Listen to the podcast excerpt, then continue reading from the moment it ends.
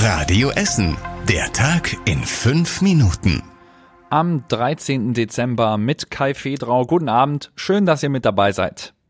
In Krai haben Diebe in der vergangenen Nacht einen Geldautomaten der Sparkasse gesprengt. Der Eingangsbereich der Sparkassenfiliale an der Kreier Straße war am Morgen verwüstet. Die Scheiben waren zerstört. Anwohner haben gegen 2.30 Uhr einen lauten Knall gehört. Mehrere Geldscheine lagen dann auf dem Bürgersteig. Die Sparkasse in Krai war für die Diebe offenbar aber nur die zweite Wahl. Wie die Polizei am Mittag mitgeteilt hat, sollen die Täter zuerst erfolglos versucht haben, in eine Bank in Kupferdreh einzubrechen. Danach haben sie dann den Geldautomaten in Krai gesprengt. Die Explosion haben einige Anwohner dort mitbekommen. Eine Bekannte in der Hubertstraße, die hat den Knall gehört.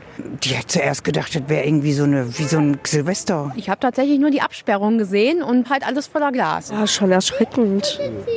Total. Also sehr erschreckend, weil ja auch alles sehr dicht bebaut ist, ne? Hätte schon mehr passieren können, ne? Die Täter seien in einem schwarzen Kombi geflohen. Die Polizei hätte die Räuber sogar fast erwischt. Ein Streifenwagen hatte direkt neben dem Fluchtwagen angehalten.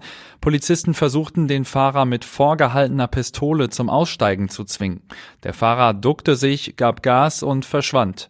An der Hubertstraße hängten die Täter die Polizei dann ab. Die Polizei sucht deshalb jetzt dringend nach Zeugen. In dieser Woche sollten in der Innenstadt die Vorbereitungen für die neue Straßenbahnlinie am Hauptbahnhof starten. Die Strecke soll von der Hollestraße zum Berthold-Beitz-Boulevard verlaufen. An der Hollestraße müssen in einem ersten Schritt mehrere Bäume weg. Ein Kabelgewirr unter der Hollestraße hat die Bauarbeiten aber verzögert. Die Arbeiter haben unerwartet Kabel entdeckt, die vermutlich zur Ampelsteuerung gehören. Das wird in den nächsten Wochen dann noch geklärt. Anfang Januar gehen die Arbeiten dann weiter. 21 Bäume werden dort abgesägt, sieben Bäume werden mit Wurzeln ausgegraben und verpflanzt.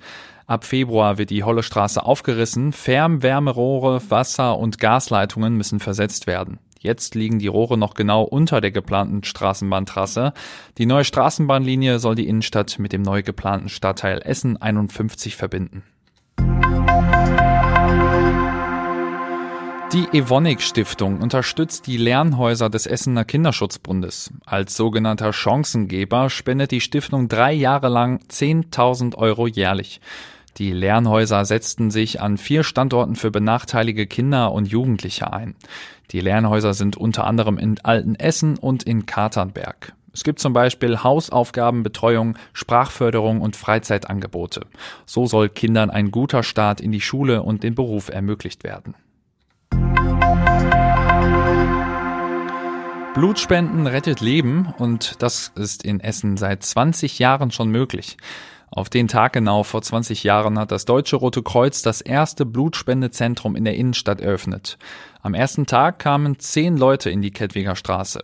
Mittlerweile werden dringend Spender gesucht, hat Susanne Böttcher vom DRK im Radio Essen Interview gesagt. Die Temperaturen sind kalt, die Weihnachtsmärkte sind voll, die Leute haben uns gerade nicht mehr so ganz auf dem Fokus. Wir merken, dass ähm, wir schwächeln gerade ein bisschen. Also unsere Blutspendetermine brauchen händeringend Spender. In den 20 Jahren haben rund 260.000 Essenerinnen und Essener Blut gespendet. Und das war überregional wichtig. Polizei und Staatsanwaltschaft haben deutschlandweit Wohnungen und andere Räume von Mitgliedern der Klimaprotestgruppe Letzte Generation durchsucht. Dabei werde gegen mehr als elf Verdächtige wegen Störung öffentlicher Betriebe und Bildung einer kriminellen Vereinigung ermittelt. Die Klimaaktivisten erwiderten und sprachen von Einschüchterungsversuchen. Und zum Schluss der Blick aufs Wetter. Es bleibt kalt, in der Nacht sinkt die Temperatur auf minus drei Grad. Und morgen kommt dann vereinzelt mal die Sonne raus. Ansonsten geht's mit vielen dichten Wolken weiter. Und bei Werten um die null Grad fallen dann auch vereinzelt die ersten Schneeflocken. Und das war es mit den aktuellen Nachrichten von heute. Die nächsten aktuellen Nachrichten aus Essen gibt es morgen früh wie immer hier in der Radio Essen Frühschicht. Ich wünsche euch jetzt noch einen schönen Abend. Das war der Tag in fünf Minuten. Diesen und alle weiteren Radio Essen Podcasts findet ihr auf radioessen.de und überall da, wo es Podcasts gibt.